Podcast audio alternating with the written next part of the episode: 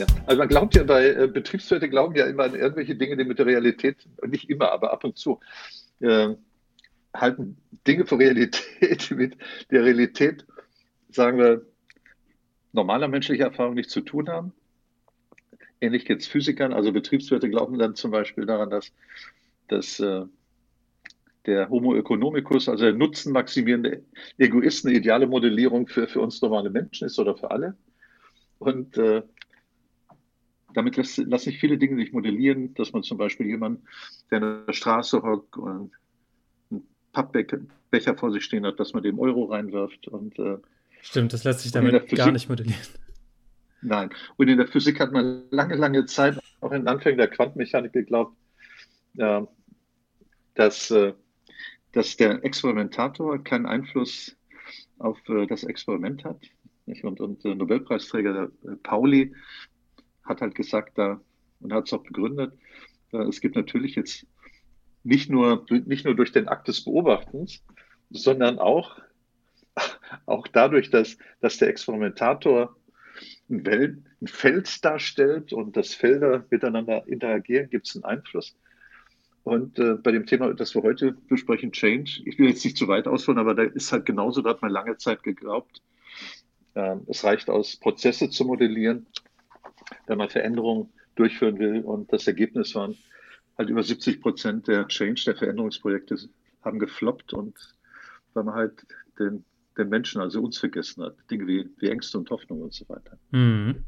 Da hat sich mhm. jemand Modelle ausgedacht und gedacht, ja, das bringen wir jetzt so rein und dann macht es jeder, weil wir sagen das ja so und dann läuft es schon. Ja. Weil wir sagen ja, wie ja. es gemacht wird. Ja. Was gibt es da falsch zu verstehen? Ja, dann lässt man vielleicht so ein paar Studenten, lässt man äh, Projektarbeiten schreiben, fasst die alle zusammen zu einer Doktorarbeit. Und wenn man vielleicht keinen Bock hat oder einfach darauf angewiesen ist, viel zu publizieren und schon kommen dann, kommen dann äh, Modelle dabei heraus, bei denen man sich fragt, okay, bin ich eigentlich auch würde ich es auch fest, fertigbringen, nach einem Kasten Bier so eine wissenschaftliche Arbeit oder zu schreiben oder ein Buch zu schreiben und so ein neues Modell zu entwickeln. Also wir werden heute ein bisschen drüber reden. Äh, ist, wird das jetzt dein nächstes Experiment für deine Studenten? Nein, ich mag kein Bier. Also mein, ich könnte das mit meinen Studenten machen. Die, mhm. die, die Jungs saufen ganz gerne. Dann mhm. könnten, ich glaube, das würde ihnen auch Spaß machen. das wäre eine gute Idee. Ja. Ja. ja, wir reden heute Und, über Change. Ja. Ähm, willkommen, äh, Podcast-Zuhörer. wir machen das jetzt. Der Podcast fängt. Jetzt. Gemein, gemein wie du bist, Robin. Tust Was? du so, als ob der Podcast jetzt anfinge, aber der. Willkommen beim Podcast von Hartwig und Robin. Come on! So, so ungefähr. Ich habe ich hab meine, ja, Kino, hab meine Kinostimme geübt. Okay, jetzt haben wir das schon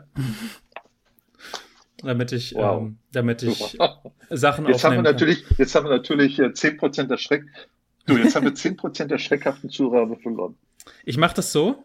Ja, die will ich auch gar nicht da. Ja, wir wollen aber auch, du, Robin, aber entschuldige, Robin, wir wollen aber auch keine Lutscher, du, wir wollen ja auch keine Lutscher als Zuhörer haben. Habe ich ganz genau, das habe ich gerade gesagt. ja. okay, da habe ich wieder zwischengeredet, sorry. Ach, immer dasselbe mit dir. Okay, wir reden heute über Change. Ja. Ähm, du du ähm, schreibst ja. Change gerne groß, deswegen habe ich es jetzt auch groß in unsere Aufnahme reingeschrieben. Warum schreibst du Change gerne groß? Also nicht nur den Anfangsbuchstaben, sondern alles. Alles. Weil ich denke, das ist eine große Sache. Ah, okay. Ja. Und weil ich. Und das drückst okay, du mit all deinem Ausdruck aus. ja, ja. Also ich habe keine Möglichkeit, über Podcast äh, das Wort zu tanzen. Ah ja, ich kann es, natürlich können unsere Zuhörer das auch nicht sehen, aber äh, also ich habe mir angewöhnt, wahrscheinlich ohne großartig nachzudenken, aber im Nachhinein und mit folgender Begründung. Äh, Change ist seit ein paar Jahrzehnten ist das so ein dickes Ding, eine dicke Methode.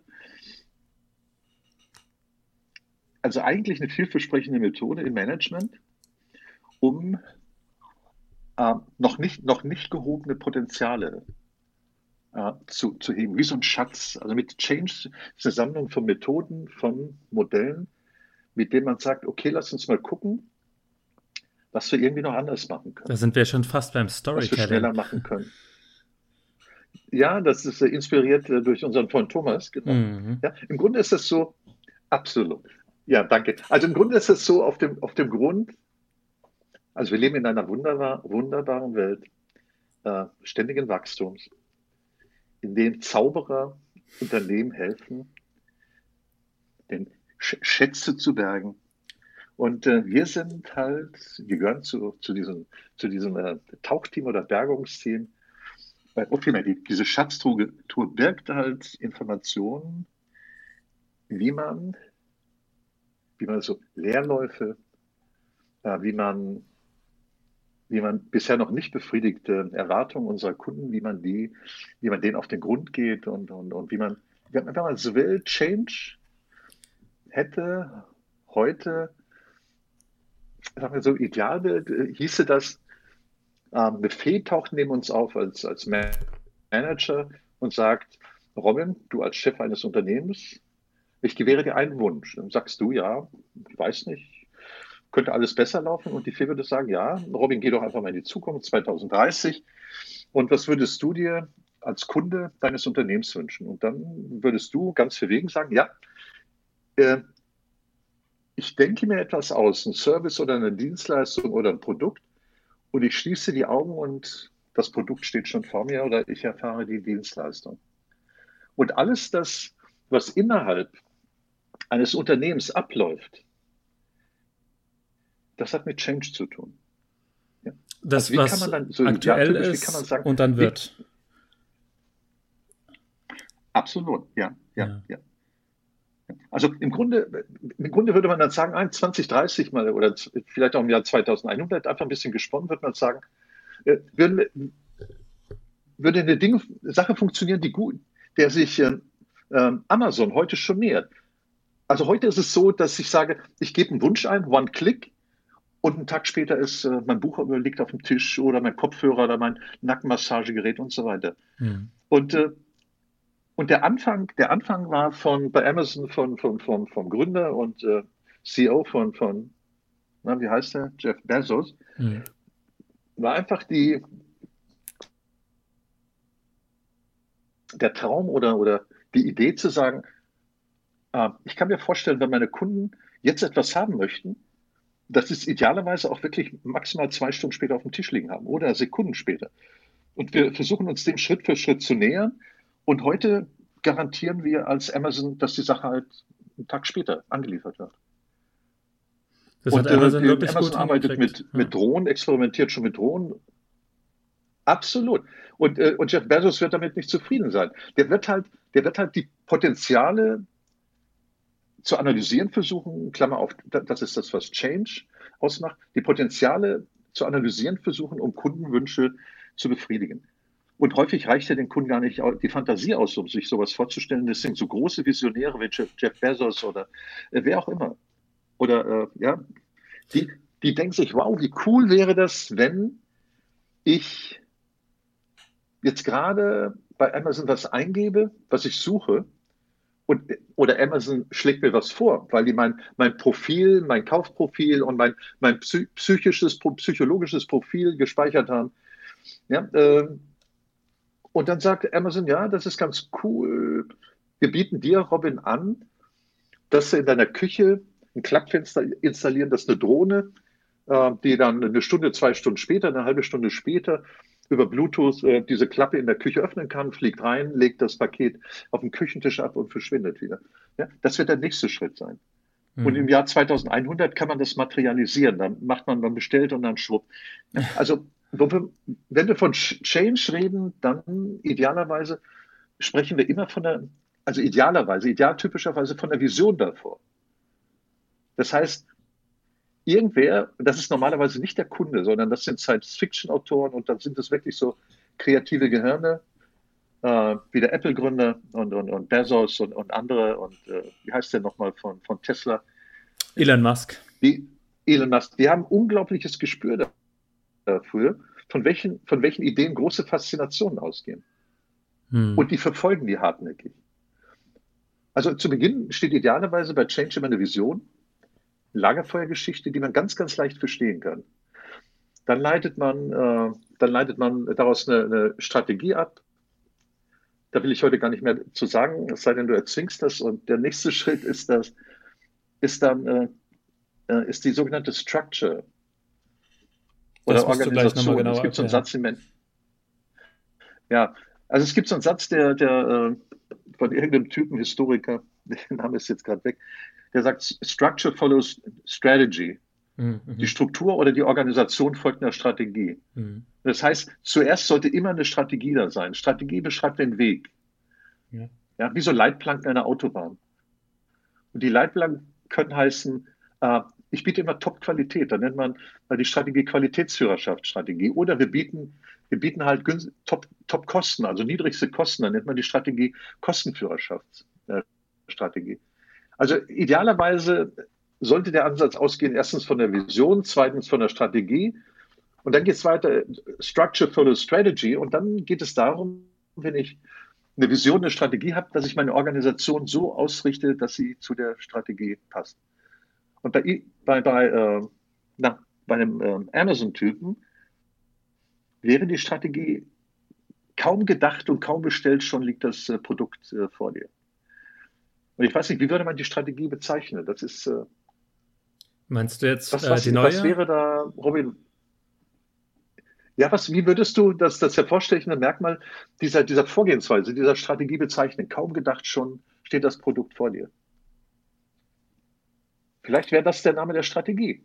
Ja, also kaum, kaum, kaum gedacht, kaum bestellt, schon, schon wird, wird, das, wird eine Bestellung geliefert.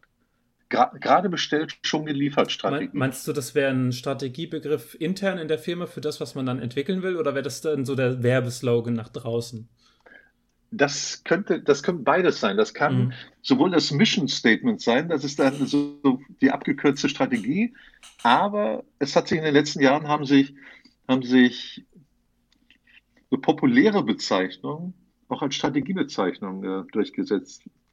Ja. Damit meine ich äh, zum Beispiel First Mover Strategie. Was ist das? Äh, First Mover Strategie heißt, ich bin der Erste, der sich in ein neues Marktsegment hineinbegibt.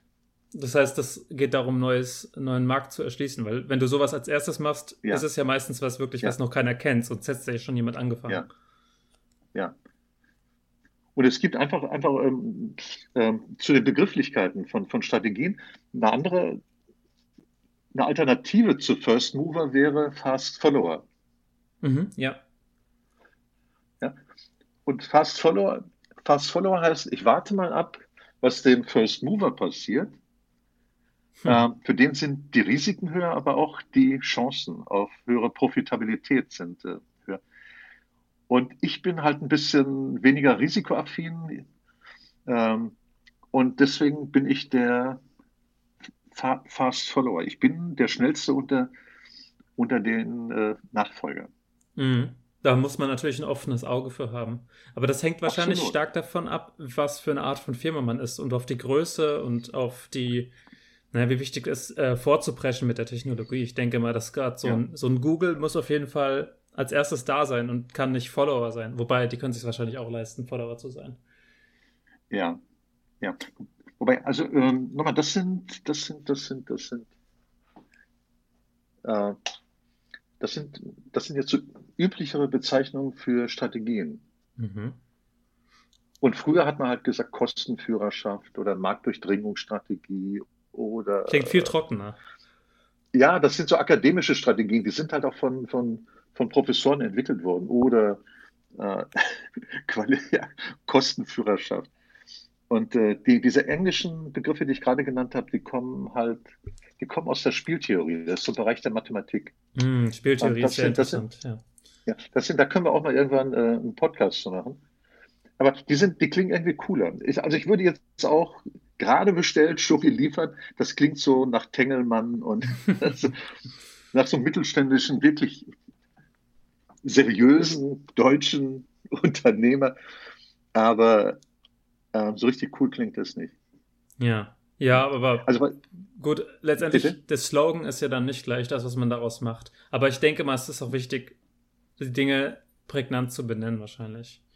Ja, ja, ja. Also da würde man dann eine Arbeitsgruppe dran setzen, die vielleicht eine externe, die 100, mit 100.000 Euro bezahlt wird und dann käme dann sowas fast Follower raus. Aber das wäre der, das wäre der Anfang der Reise. Äh, oder nicht mehr, das wäre der zweite Schritt. Der erste ist immer eine Vision, ein Traum. Mhm. Und üblicherweise sind die Manager ausnahmslos äh, keine, keine positiven, sind keine Träumer. Meinst du? Nein. Okay. Oder vielmehr ja, die sind keine. Die sind äh, Leute wie, wie, wie Bezos oder na, wie heißt der gleich von Apple, der? Äh, Tim, Tim Cook, oder? Nee, das ist ja Nachfolger. Aber äh, der Tim so. Cook ist halt ein, ist ein, glaube ein spaßfreier Manager, äh, kein Träumer. Ähm, also die, die Gründer großer Unternehmen waren, äh, waren in so einem positiven, das, im Englischen klingt das cooler, Dreamer. Die hatten einen Traum und haben sich von dem Traum nicht abbringen lassen. Man sagt ja, dass das, das, eigentlich die kreativen Menschen sind, die solche Wahnsinnsideen ja. haben und dann die Kreativen, ja. die auch ein bisschen ähm, Grips haben, diese auch umsetzen, aber ja. die diese dann verwalten, die Unternehmen, das müssen, das müssen halt trocknere Menschen sein, weil die viel besser mit Struktur umgehen können als äh, so kreative absolut. Genies. Absolut, absolut, absolut. Also es ist äh, häufig so, dass, dass die Gründer, die kreativen Gründer, keine guten Manager sind. Mhm. Und das sind aber Leute so vom Typus, äh, die, ja, es klingt ein bisschen platt, weil ich das so alle paar Jahre mal sage, aber äh, die, wenn sie im Auto auf der Autobahn fahren und äh, so, so die, in den Nachrichten hört, äh, Geisterfahrer auf der Autobahn sagen wie ein Geisterfahrer, Tausende von Geisterfahrern. Das, das sind Gründer, die fest davon überzeugt sind, dass sie auf dem richtigen Weg sind und alle anderen sind auf dem falschen Weg. Ach so, du meinst jetzt die Kreativen Köpfe oder was? Die Kreativen. Ja, okay, verstehe. Ja. Die Leute, die Geisterfahrer und, sind und auf der falschen Spur fahren und denken, alle anderen ja, fahren das, falsch. Ja, das ist wie, das ist wie Elon Musk mit seiner Tim und Struppi-Rakete. Ich, die, ich glaube, ich finde alle so extrem cool, hm. dieses schräge Design. Ja. Und äh, ja, also das, das ist ein Visionär. Ja. Der hat es aber irgendwie auch, auch geschafft und ich glaube, das liegt einfach an seiner extremen Intelligenz und der ja. hat so eine Art von Charme oder Charisma. Der, der Kerl, der Elon Musk, der stammelt ja extrem, während ja. er eine Präsentation hält, aber es hält ihn nicht davon ab, sie zu halten. Es hält auch niemanden davon ab, ihn für den, den Größten zu halten. Das finde ich sehr interessant, weil das ist, was, was du mal gesagt hast, dass, dass Führungskräfte oder sowas haben kein Charisma, hat ja irgendjemand gesagt. Ähm, und bei Elon Musk ist es so, der hat nicht dieses, dieses typische, dieses glatt geschliffene Charisma, sondern der ist so sein, ja der ist einfach eine Faszination. Ich denke, das war bei Steve Jobs genau das absolut. Gleiche. Ja, absolut, absolut. Ich meine, Steve Jobs war, wenn ich die Bio, mich an die Biografie erinnere, äh, war ein Choleriker und Arsch. ja, und ich der, gehört. der war eine katastrophale Führungskraft, aber der hat halt knüppelhart Standards gesetzt und die haben sich, und die Standards hießen, es muss schlicht sein, es muss von der Handhabung einfach sein und puristisch und äh, und der hat halt Leute gefeuert, die, äh, die dem nicht gefolgt sind. Mhm. Und äh, vielleicht auch nochmal den Sprung in Richtung Change, um bei, bei, bei Steve Jobs zu bleiben. Ich erinnere mich, ich weiß nicht, ob die Geschichte stimmt, aber wenn nicht, ist es einfach eine super erfundene Geschichte. Ich erinnere mich daran, dass Steve Jobs soll irgendwann in seine Prototypenentwicklung gekommen sein und die haben ihm dann ein neues neuen Rechner gezeigt, so einen flachen Rechner. Und dann äh, Steve Jobs soll sehr, sehr pedantisch gewesen sein und meinte, ja, äh, geht's nicht noch geht's nicht noch dünner? Und die haben gesagt, nein. Und Steve Jobs hat dann äh, diesen Rechner genommen, hat ihn äh, in ein äh, danebenstehendes Aquarium geworfen und dann sind Blasen aufgestiegen. Und da meinte er, noch eine Frage. Ja. Und sagen wir, heute würde man, das, das ist so charismatische, aber auch manchmal so arschige Führertypen, die aber freiwillige Gefolgschaften haben, weil sie mhm. bei aller Arschigkeit äh, charismatisch finden und was Bewundernswertes haben. Und mhm. in der anderen Welt, das sind auch zwei Welten, die bei Change eine Rolle spielen. Äh, und in der anderen Welt, managergetriebenen Welt, würde man sagen, ja, das äh, muss man mit positiven Botschaften verbinden. Das muss man einfühlsam sagen. Ja, man beginnt immer mit positiven und dann nicht mit negativen, sondern mit Aussagen zu zu Veränderungspotenzialen und so weiter. Das sind, Ja, das sind zwei ganz, ganz unterschiedliche generell Welten.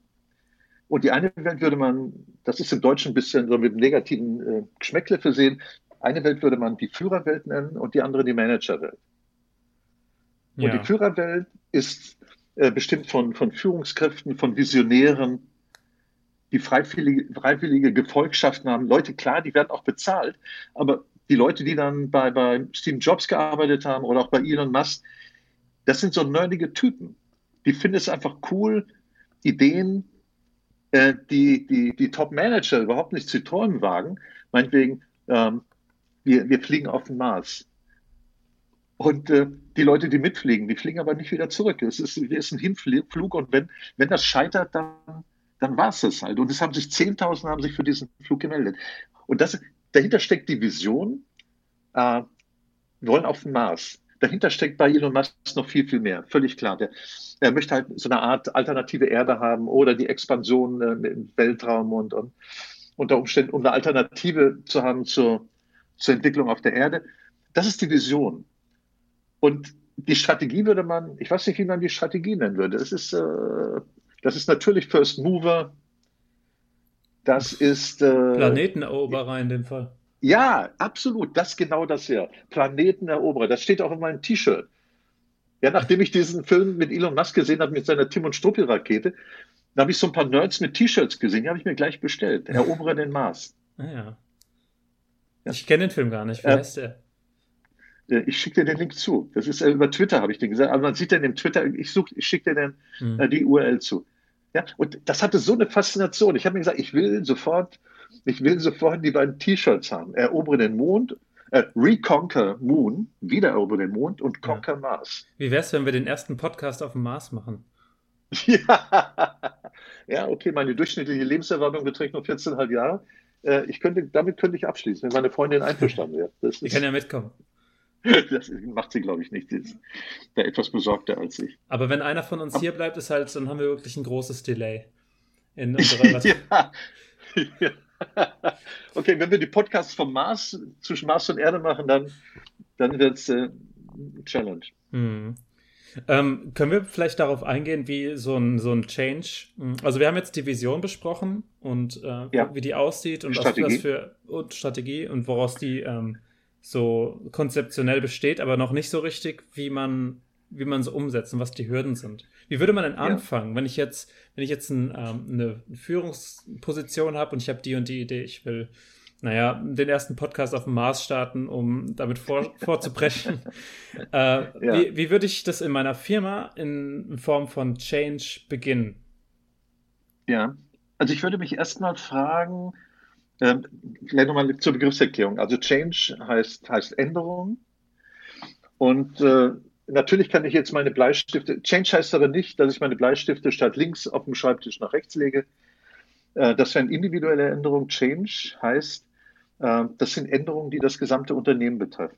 Da geht es aber nicht nur um die Vision, sondern auch um die Struktur, wie Sachen im Allgemeinen umgesetzt werden? Ja, ja, also es geht darum, äh, nochmal, zuerst ist meinetwegen Strategy follows Vision, äh, dann habe ich meine Vision, ich habe die Strategie, wenn dann Structure follows Strategy, Structure, also die Organisation folgt der Strategie und ähm, Structure Organisation heißt, ich gucke mir die Aufbauorganisation meines Unternehmens an und die Ablauforganisation. Also wenn, wenn jetzt adressiert an dich, an unsere Zuhörer, ähm, die Aufbauorganisation könnte man sich vorstellen wie den Aufbau eines Hauses. Erste Etage, zweite Etage, Türen, Flure, Dach und so weiter. Ja, und statt, und diese Räume und Flure stehen halt für verschiedene Abteilungen, für verschiedene Business Units innerhalb, innerhalb eines äh, Unternehmens. Und äh, wenn sich die Stimme jetzt ein bisschen ändert, dann bin ich gerade dabei, mein iPhone an Saft anzuschließen, damit während des Podcasts nicht plötzlich der Akku leer ist. So, gemacht. Ich mag, wie gut du vorbereitet bist. Kannst du mich noch hören? Ja. Okay. Ja, also das wäre Aufbauorganisation. Und Ablauforganisation ist, was abläuft zwischen diesen verschiedenen Räumen. Und äh, das heißt, ich würde mal, sagen wir jetzt, ich spreche erstmal über allgemein über ein Unternehmen und dann gleich äh, zu Elon Musk. Ähm, Im normalen Unternehmen würde ich sagen, ich schaue mir bestimmte Abläufe an. Meinetwegen den Ablauf vom Eingang einer Bestellung bis zur Auslieferung. Mhm. Ja, und da sind verschiedene Räume sind davon betroffen. Äh, der Einkauf, der Verkauf, die Finanz-, das Finanz- und Rechnungswesen und so weiter, die Buchhaltung. Äh, das wäre die Ablauforganisation. Mhm. Und wenn ich von Change spreche, dann schaue ich mir an, ähm, wie kann ich eigentlich den Ablauf zwischen den Räumen, wie kann ich den so verändern, Change, dass ich, dass ich schneller bin und kosten, zum Beispiel kostengünstiger bin. Ja. Da geht es jetzt aber eigentlich, das klingt jetzt, als würde man einfach nur eine Optimierung starten. Schneller ja, und kostengünstiger. Ist, ja, ich wollte jetzt einfach nur mal das Prinzip erläutern. Mhm, ja. ähm, und, äh, und das Zweite ist, dass es also Change bezogen auf den Ablauf innerhalb einer Organisation und Change bezogen auf den Aufbau einer Organisation. Äh, jetzt sind wir in dieser Managerwelt, ein bisschen staubig und, und, und emotionsfrei. Äh, und Change bezogen auf den Aufbau könnte heißen, wir haben vielleicht ein 20-stöckiges Haus. Jede Etage steht für eine Hierarchiestufe. Und von den 20 brauchen wir vielleicht nur drei oder vier. Also das ja, eine, halt, das, äh, ganz kurz, das eine wäre jetzt, wen schicke ich, also die, die, ähm, die Struktur davon, wen schicke ich auf den Mars, dass er arbeitet, um für einen Podcast mitzuarbeiten, wen lasse ich in, ähm, auf der Erde und die, die, der Ablauf wäre dann, mh, hm, welche Informationen werden auf dem Mars bearbeitet und bevor sie auf die Erde geschickt werden und welche werden dann auf der Erde bearbeitet, um das alles effizient ja, zu gestalten. Ja, vielleicht ein bisschen weiter darauf. Ah, ja, im Grunde ist ähm, okay, aber es ist, ähm, sagen wir mal, ich würde mir vielleicht den gesamten Ablauf anschauen und der gesamte Ablauf könnte sein, ich nehme den Ablauf von, ich schicke eine Botschaft ähm, auf den Mars und ähm, äh, ich möchte eine Antwort haben. Ich schaue mir diesen ganz gesamten Ablauf an, den technischen Ablauf, äh, den organisatorischen Ablauf. Und ähm, wenn ich dann im Bereich Change bin, Change ist auch eine andere Bezeichnung für die Organisationsentwicklung. Also ich will die Organisation so entwickeln, dass sie meinen oder irgendwelchen Vorgaben genügt.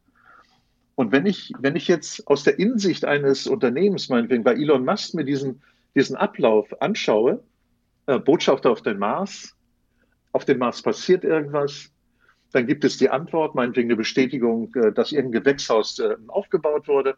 Ja? Also ich schaue mir den gesamten Prozess an von, ähm, es gibt eine Aufforderung, etwas zu machen oder es wird ein Ziel definiert und das wird dann auch realisiert und es gibt eine Antwort, das schaue ich mir an und sage, sag, ja, ich stelle mir vor, Elon Musk stellt sich vor, dass es geht in der halben Zeit. Okay, also Kern, Kernziele im Ablauf sind dann eigentlich Reduktion von Zeit und Kosten mit hin, in Hinblick darauf, dass man gerade was komplett, eine neue Struktur verwendet und die entsprechend ja, aufbaut. Ist, ja, das ist ein Teil, das ist ein Teil der, der Change-Reorganisationswelt. Äh, völlig richtig, wie du sagst, äh, da geht es, da geht es um äh, Reduktion von Kosten, da geht es um Reduktion von Durchlaufzeiten. Und die, maßgebliche Größe in dem Zusammenhang ist, heißt Effizienz und Effizienzsteigerung. Mhm. Ja, also aus genau. dem Unternehmen Elon Musk, aus dem Unternehmen heraus schaue ich mir, ja, aus dem aus, aus, dem, aus der Innensicht eines Gebäudes, nicht, des äh, Elon Musk-Unternehmens, schaue ich mir an, was läuft ab. Ich stoppe mit der Uhr, ich mache Filmaufzeichnung, was auch immer und sage, wow, das ist lahmarschig. Und Elon Musk würde von sich aus sagen, das muss in 10% der Zeit gehen. Ein klassischer Manager würde sagen, lasst uns einen Benchmark machen, wir vergleichen uns mit Wettbewerbern. Ja, ja, ja. Und die Wettbewerber kriegen 50 Prozent hin. Und dann wird man als Elon Musk sagen, wenn die 50 hinkriegen, dann kriegen wir 90 hin. Aber wie auch immer, das ist Effizienz. Aus der Innensicht schaue ich mir Abläufe an und sage, mache Aussagen bezüglich äh, der Reduktion von Zeit und Kosten. Aber das ist jetzt nur die halbe Miete. Das Haben ist die halbe Miete. ja, und die andere Miete hat mit dem Begriff Effektivität zu tun. Mhm. Und Effektivität heißt, äh, ich berücksichtige maßgeblich die Außensicht auf mein Unternehmen eines, eines Kunden. Und der Kunde äußert einen Wunsch. Und er sagt, äh, was soll man sagen? Der würde sagen, ich hätte ganz gerne auch eine Tim und Struppi Rakete. Und äh, mit den und den Eigenschaften, die soll jetzt nicht, äh, äh, das soll jetzt nicht polierter, polierter Stahl sein, ich hätte die ganz gerne äh, grün lackiert und äh, was auch immer. Und dieser Wunsch von außen, also diesen Kunden wird man externen Kunden nehmen, nennen, und dieser Wunsch geht rein in die Unternehmensorganisation, in dieses Haus mit dem Gewusel. Und dann gibt es eine Stelle, da gibt es den Begriff One Face to the Customer. Es gibt ein Gesicht, äh, das der Kunde mag, das er schätzt, äh, das ihm immer zur Verfügung steht, wenn er Wünsche äußert. Und das eine, eine Gesicht nimmt seinen Wunsch auf. Und das eine Gesicht meinetwegen im Vertrieb, das ist ein interner Kunde. Und der interne Kunde versucht den externen zu verstehen. Und der der Vertrieb ist dann der interne Kunde für den vorgeschalteten Ablauf in der Produktion. Mhm. Das heißt, der, der wird halt sagen, da gibt es einen Kunde, der möchte eine grüne Tim- und Struppi-Rakete, spricht da was dagegen.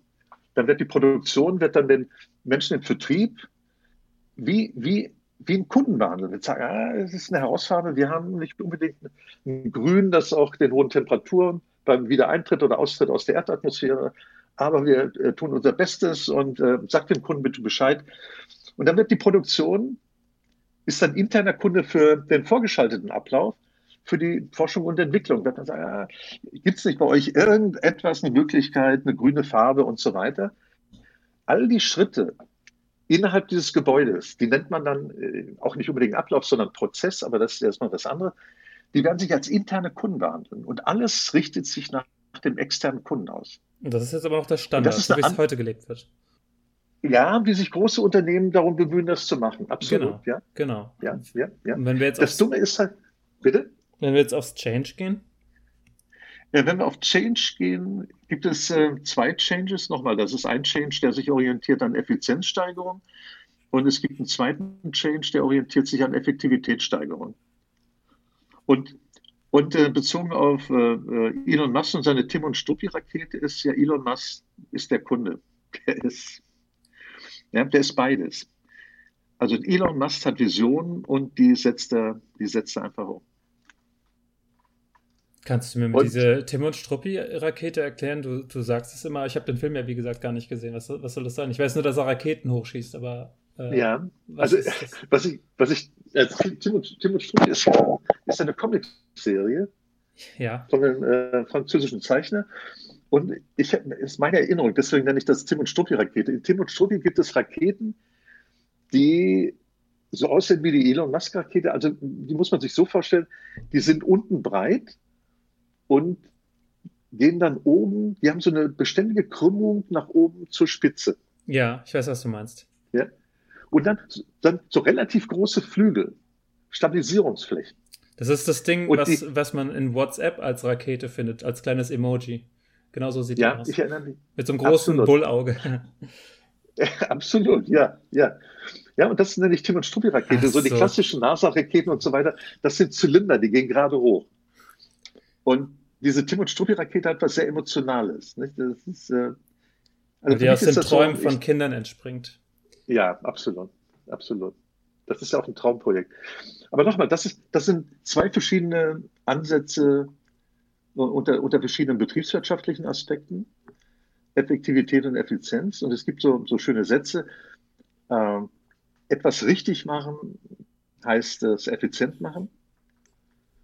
Und das Richtige machen heißt es etwas effektiv machen. Ja. Das, etwas richtig machen ist das, was der Kunde will, das wird gemacht. Ja, das heißt, das ist auch eine andere Welt, die, die ist ja langfristig strategisch ausgerichtet.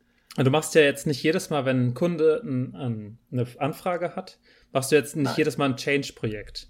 Nein, natürlich. Sondern natürlich. du machst Change-Projekte, wenn du große Änderungen in der, in der Unternehmensstruktur oder in der Vision hast. Ja, ja, das ist richtig. Also das, das ist ein wichtiges Stichwort, große Änderung. Das wäre der, also das wäre der zweite Ansatz. Der erste hat damit zu tun, Change-Organisationsentwicklung bei kleineren Änderungen. Das mhm. sind ja interne Effizienz getrieben, externe kundenorientiert. Aber da geht es jetzt nicht, idealerweise geht es schon darum, äh, jedem Kunden den Eindruck zu geben, sein Wunsch wird individuell bedient. Okay. Ja. Ja. Äh, das, heißt, das heißt, wenn ich halt ein Auto haben will, ich will jetzt nicht zu weit ausdehnen, aber wenn ich halt ein Auto haben will, dann könnte ich im Internet könnte ich das kombinieren und äh, könnte sagen, bestimmte Sitzbezüge und so weiter. Die Autos werden ja aus vielen, vielen Komponenten äh, zusammengesetzt, die auch standardisiert sind. Und, aber ich als Kunde habe den Eindruck, ich kann maßgeblich mitentscheiden, wie mein Golf oder mein Porsche gestaltet wird. Was braucht, denn, was braucht denn jetzt dein Unternehmen für also nehmen wir mal ein Autounternehmen, eine Autofirma. Ja. Die baut Autos und wird auch meist wahrscheinlich die meiste Zeit Autos bauen, weil sonst wird es halt irgendwann auch keine Autofirma mehr sein. Das heißt, es ja. gibt jetzt keinen Change im Sinne von, wir bauen jetzt äh, Motorräder. Vielleicht, vielleicht machen sie das irgendwann, meinetwegen. Aber die Autos bleiben die Autos. W warum braucht man jetzt einen Change? Hm, ja. Also als mit dem, mit dem Überbegriff Change, warum, warum muss man das auf einmal einführen? Oder ist es, ja. so ein, ist es so ein kleiner Prozess, der permanent stattfindet? Ich stelle mir das mehr so vor, wie was, so eine komplette Unternehmensumstrukturierung. Aber wenn, wenn du immer ja. Autos baust, dann baust du immer Autos und änderst vielleicht Kleinigkeiten. Ja, ja.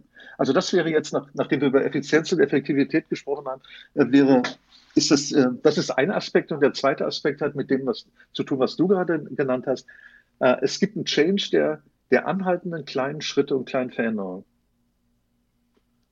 Aber das ist ja schon die Effektivität und die Effizienz zu verbessern, sind ja schon die kleinen Schritte eigentlich, oder nicht? Ja, es gibt zwei verschiedene Möglichkeiten. Also es gibt die Möglichkeit, äh, das Change, das Change, äh, beide, sowohl Effizienz als auch e-, effektivitätsgetriebene Change in vielen kleinen Schritten zu machen, kontinuierlich. Das nennt man dann äh, KVP, kontinuierlicher Verbesserungsprozess, oder im Japanischen nennt man das Kaizen. Mhm. Und das ist ein das ist ein ständiger Prozess kleiner Verbesserungen, die durch Mitarbeiter und die durch das untere Management gesteuert werden. Und diese, diese Denke, diese KVP, kontinuierlicher Verbesserungsprozess, denke, äh, wenn man damit anfängt, dann macht man es so, dass, dass es Bestandteil der Kultur eines Unternehmens wird. Das ist diese, das ist dieser, diese, dieser kontinuierliche Change in kleinen Schritten. Den nennt man auch ich will jetzt unsere Zuhörer nicht zuschmeißen mit, mit zu vielen Begriffen, aber den nennt man Wandel erster Ordnung. Und der Wandel erster Ordnung hat bestimmt, da gibt es bestimmt einen Wandel zweiter Ordnung? Absolut. Also der, vielleicht noch mal ein paar Stichworte. Der Wandel erster Ordnung, den nennt man auch in, Inkrement, inkrementaler oder inkrementeller Wandel. Das Inkrement sind kleine, kleine Stückchen. Und bei diesem inkrementellen Wandel erster Ordnung gibt es keine grundlegende Umgestaltung der Unternehmenswerte oder der strategischen Ausrichtung oder der Verhaltensnorm, äh, sagen wir, das war das Programm der Automobilunternehmen, solange sie Verbrennungsmotoren hergestellt haben. Da hat man, da hat man, da hat man die Prozesse schlanker gemacht. Äh, ich nenne jetzt einfach nochmal einen Begriff, den wir in einem anderen Podcast ausführen können. Ähm, das ist die sogenannte Produktions-Sigma-Philosophie. Ein Sigma, drei, fünf, fünf Sigma-Philosophie. Da geht es um den Anteil an fehlerhaften Produkten äh, bezogen auf die Gesamt, Gesamtzahl an Produkten innerhalb, äh, die produziert werden. Und das ist, das ist so Wandel erster Ordnung. Äh, Porsche ist da und äh, Toyota, glaube ich, ganz an der vordersten Front weltweit. Die machen äh, Six Sigma und Six Sigma heißt äh, drei fehlerhafte Produkte auf eine Million produzierte Teile. Ja, ein Sigma heißt 35, äh, 35 fehlerhafte auf 100 Teile. Das ist ungefähr Bundesbahn, Bundesbahnniveau, was Pünktlichkeit anbetrifft. ja. Aber nochmal, das ist, das ist inkrementeller Wandel, Wandel erster Ordnung. Und dann werden die, die Dinge grundlegend nicht in Frage gestellt. Wohl aber, wohl aber, wenn wir auf das Gebäude schauen, das, was zwischen den Gebäuden passiert, es geht halt schneller. Und äh, Dinge, die vielleicht unsere Effizienz oder unser Arbeitstempo, sagen wir, die Leute machen nicht den ganzen Tag Kaffeepausen, sondern die arbeiten sehr zielorientiert, was auch immer. Das ist Wandel erster Ordnung. Und dann gibt es, wie du gesagt hast, einen Wandel zweiter Ordnung. Und der wird, das ist ein Wandel, der heißt revolutionär oder diskontinuierlich. Und das bedeutet, das bedeutet, revolutionärer Wandel bedeutet, äh, jetzt kommt ein bisschen Managementgeschwurbel, dass, dass einschneidende paradigmatische Veränderungen der Arbeitsweise erfolgen. Okay, also auf Deutsch gesagt, wir haben, wir haben eine Firma, bei der es extrem am Brennen ist, weil die Umsatzzahlen ja. vielleicht extrem stagnieren und die müssen schnell viel ändern.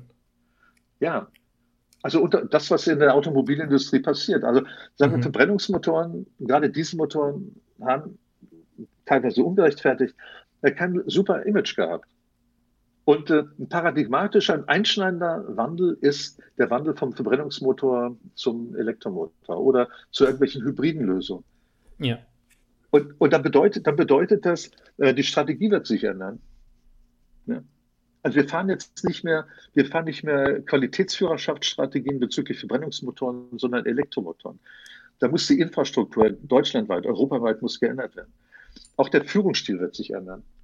Vermutlich dann 30, 30 Prozent des Personals äh, wird, wird freigesetzt, sowohl in den Automobilunternehmen als auch in den zuliefernden Unternehmen. Das meint man mit grundlegend paradigmatisch. Und äh, Wandel erster, zweiter Ordnung, das klingt jetzt alles äh, so, so, als ob es nicht wehtut. Aber dahinter stecken, dahinter stecken natürlich Ängste, die Mitarbeiter haben, wenn ich meinen Arbeitsplatz verhalte. Und man wird die 30 Prozent der Mitarbeiter, die maximal oder vielleicht einfach so über den Daumen, äh, die man Elektromotor viel, viel weniger Komponenten hat als Verbrennungsmotor, die wird man, man wird nicht, man wird nicht alle zu Programmierern oder zu Elektroingenieuren machen können. Und dann äh, entstehen halt einschneidende Probleme. Wie kann man die Änderungen managen, dieses Change managen, sodass alle motiviert bleiben? Ja. ja, es gibt, es gibt im Change, oder sagen wir in diesem äh, etwas biederklingenden deutschen Begriff Organisationsentwicklung, gibt es, äh, gibt es äh, einen Ansatz, ja, sagen wir, ich, ein bisschen anders. Also früher hat man Change-Organisationsentwicklung immer nur technisch betrachtet. Ja, da ging es um Prozesse, Maschinen und so weiter. Und irgendwann vor ein paar Jahrzehnten hat man gesagt, ja, okay, die Menschen spielen auch eine Rolle. Früher, vor 100 Jahren, war das kein Thema. Da waren die Mitarbeiter in den Unternehmen waren überwiegend Hilfskräfte. Die hat man in einer Stunde eingelernt, um Vorderrad zu montieren. Und inzwischen ist ein Großteil der Belegschaft hochqualifiziert. Das heißt, statt des technischen Ansatzes der Organisationsentwicklung fährt man halt einen sogenannten soziotechnischen. Aber was dazugehört, ist halt, es geht nicht nur um Technik, es geht auch vielleicht vor allem um Menschen. Und in dem Zusammenhang gibt es eine Hypothese, die heißt die, die glückliche Kuh-Hypothese. Und da geht es darum, dass, äh, dass die Menschen, man weiß halt, Kühe geben mehr Milch, wenn sie meinetwegen Bach oder Mozart hören. Und äh, die Analogie ist dann, wie kann man Change so gestalten, dass alle sich mitgenommen fühlen? Dass die Menschen mehr und Milch geben. dass sie Spaß daran, dass sie mehr Milch geben. Ja. ja. Und äh, das, äh, also nochmal, wir haben über Change, Organisationsentwicklung im Zusammenhang mit Effektivität, Effizienz gesprochen dann über Wandel erster Ordnung in kleinen Schritten, Wandel zweiter Ordnung, äh, einschneidet. So der neue Begriff ist disruptiv, sprunghaft, da ändert sich ganz, ganz radikal etwas. Und äh, wenn wir dann über Führung oder Management sprechen, ist auch wichtig, kann, kann eigentlich ein Manager oder ein Manager äh, sowohl den Wandel erster Ordnung vollziehen als auch den Wandel zweiter Ordnung. Kann das überhaupt, und, äh, generell, kann das überhaupt ein einziger Mensch machen? Das geht ja eigentlich gar nicht. Ja, Was meinst du mit einem Manager? Ja. Ja, also Manager oder Managerin, die an der Spitze steht. Das ist. Äh, Ach so, ja. Ja, das, okay. das, ist, das ist jetzt einfach mal so, so, so idealtypisch ein Bild. Und nächste Frage wäre da, die, kannst du überhaupt ein Einzelner oder müssen, müssen das Gruppen sein? Aber zum Ersten ist, äh, wenn es äh, bei einem sogenannten revolutionären Wandel oder Wandel zweiter Ordnung da geht es darum, dass ein Unternehmen um, um, unter großem Druck steht und, und deswegen radikal was ändern muss.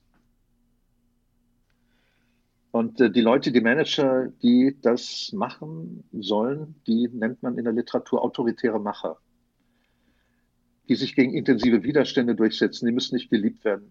Nicht? Die ziehen das einfach durch. Das ist, ist das eine äh, Charaktereigenschaft, die beschrieben wird, oder ist das mehr so ein, äh, wenn man das machen möchte, dann sollte man so handeln? Mehr so eine, so eine, so eine Strategie, sowas zu, zu machen. Ja, letzt, letzteres. Mhm, okay. Also wenn man das machen will, wenn man unter großem Druck steht und ganz, ganz schnell etwas ändern will, dann sollte man sich nach, dann sollte man sich nach einem autoritären Macher umsetzen, der während der, der ersten Phase von Change das durchsetzt, äh, jetzt ein bisschen martialisch äh, gesagt, besprochen, eine Phase, in der, in der es viel Leid gibt, Blutspritzen wäre vielleicht zu martialisch. aber wenn, wenn dann, wenn dann die erste radikale Phase ähm, abgewickelt wurde, dass man dann den autoritären Macher ablöst durch, durch eine ganz, ganz andere Führungskraft. Das klingt jetzt ein bisschen so, als ob ich Change tanzen wollte. Das ist der kultursensible Prozessmoderator oder Coach. Das muss jemand sein, der, der die Leute wieder aufbaut, der, der positive Perspektiven aufzeigt. Ja.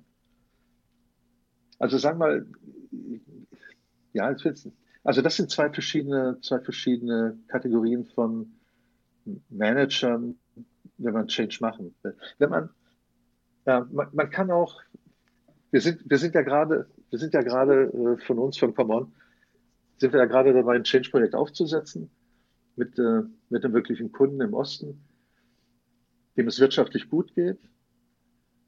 Und äh, das ist ein anderer Ansatz von Change, das ist so der intelligentere zu sagen, es geht mir gut, aber ich kann mir vorstellen, dass es mir schlecht geht.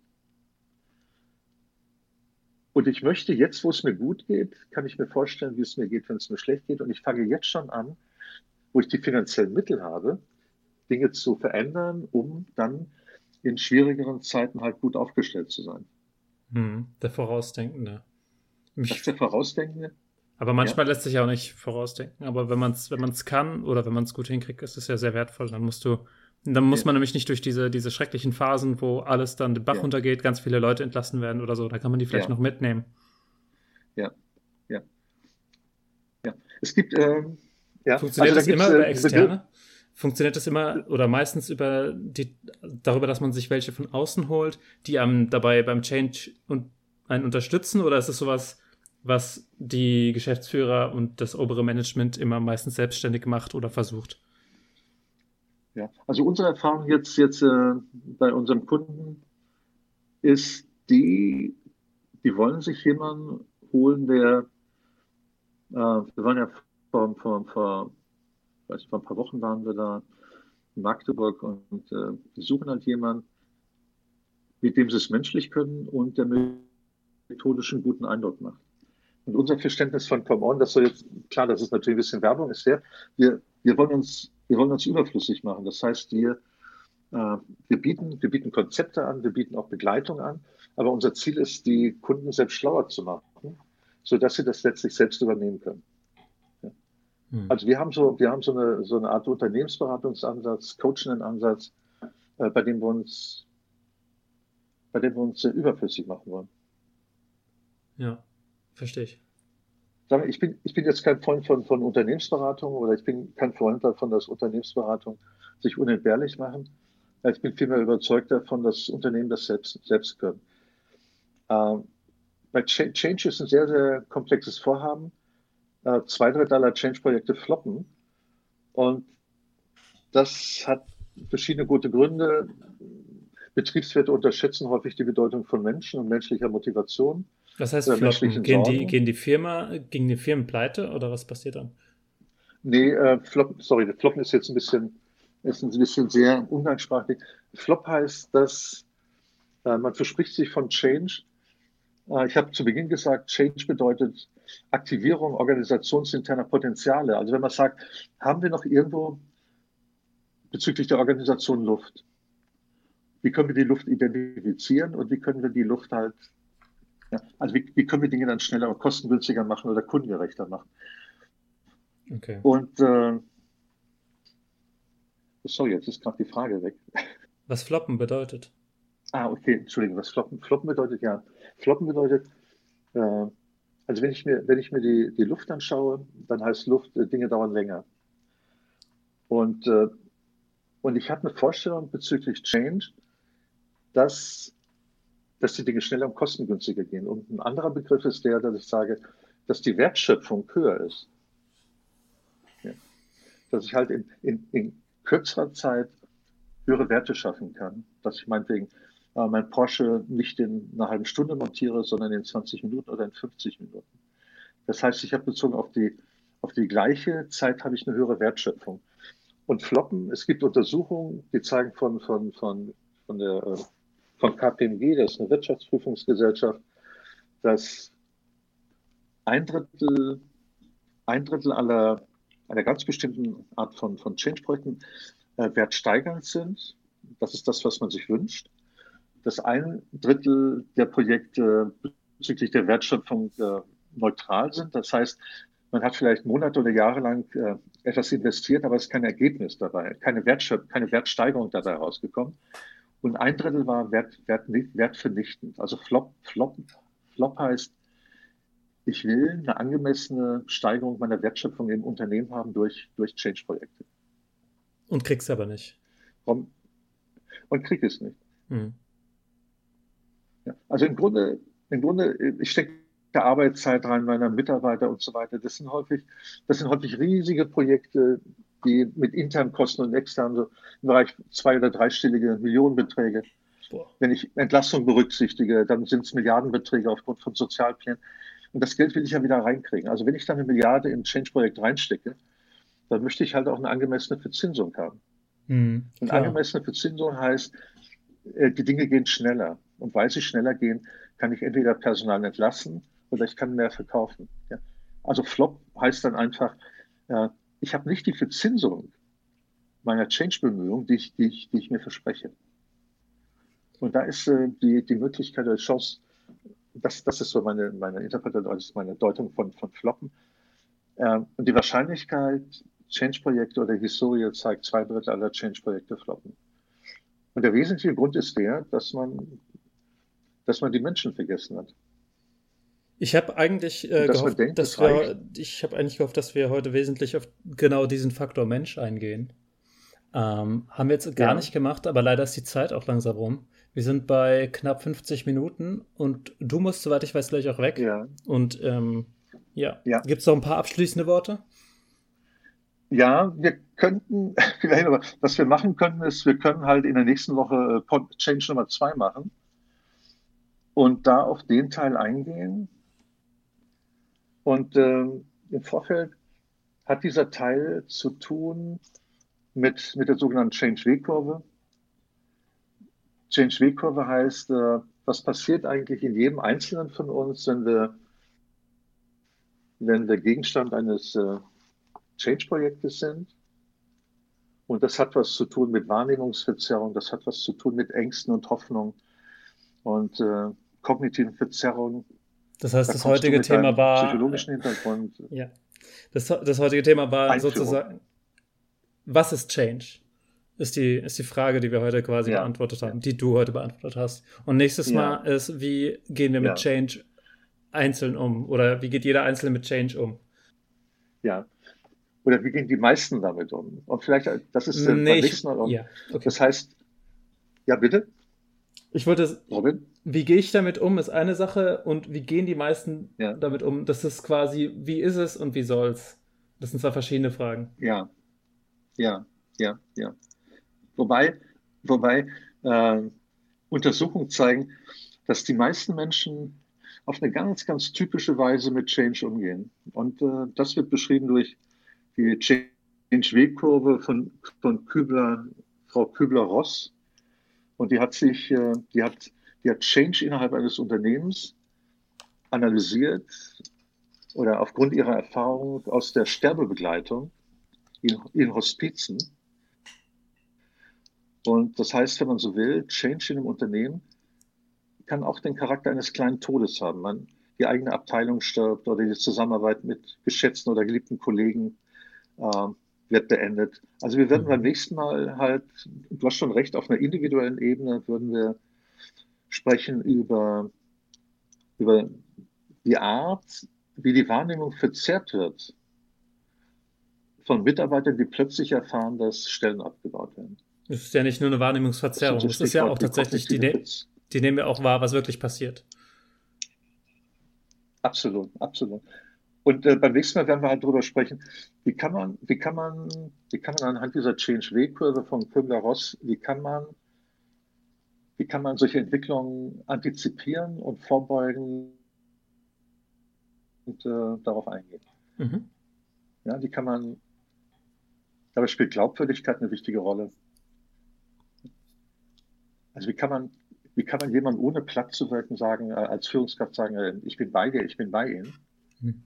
Und äh, um sie aus dem Motivationsloch wieder rauszuholen und, äh, und halt äh, motiviert die Arbeit fortsetzen. Ja, aber die Botschaft nochmal, du hast völlig recht, ist, äh, wir werden Change auf die Auswirkungen auf einer individuellen Ebene betrachten beim nächsten Mal in den nächsten Tagen. Und äh, wir werden uns darüber unterhalten, welche Instrumente Führungskräfte haben und mit Mitarbeiter äh, solche Veränderungen nicht nur zu überleben, sondern, sondern daran zu wachsen und, äh, und sichere Arbeitsplätze zu haben. Das wäre, aus meiner Sicht wäre das ja. das Thema äh, ja. beim nächsten Mal. Genau. Gut, Hartwig, damit würde ich es äh, für heute beenden.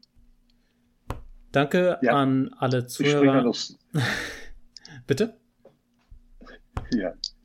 Ich wollte sagen, ich springe gleich aufs Rädle, fahre zur Massage. Und sorry, aber sorry, ich habe dich bei deinem Schlusswort unterbrochen. Ja, das Problem ist, dass wir schon wieder so einen extrem starken Delay haben äh, zwischen dem, was du sagst und was ja. ich höre und umgekehrt. Und das ist gerade nicht so praktisch. Ja. Ich hoffe, es ist nicht so sehr aufgefallen für die Zuhörer. Und äh, ich hoffe, dass die Zuhörer, was auch immer sie gerade machen, dass sie noch eine super schöne Zeit dabei haben. Schönen Tag, okay. schöne Fahrt, gute Nacht, was auch immer. Macht's gut. Danke. Danke. Macht's gut. Ciao. Ciao, ciao.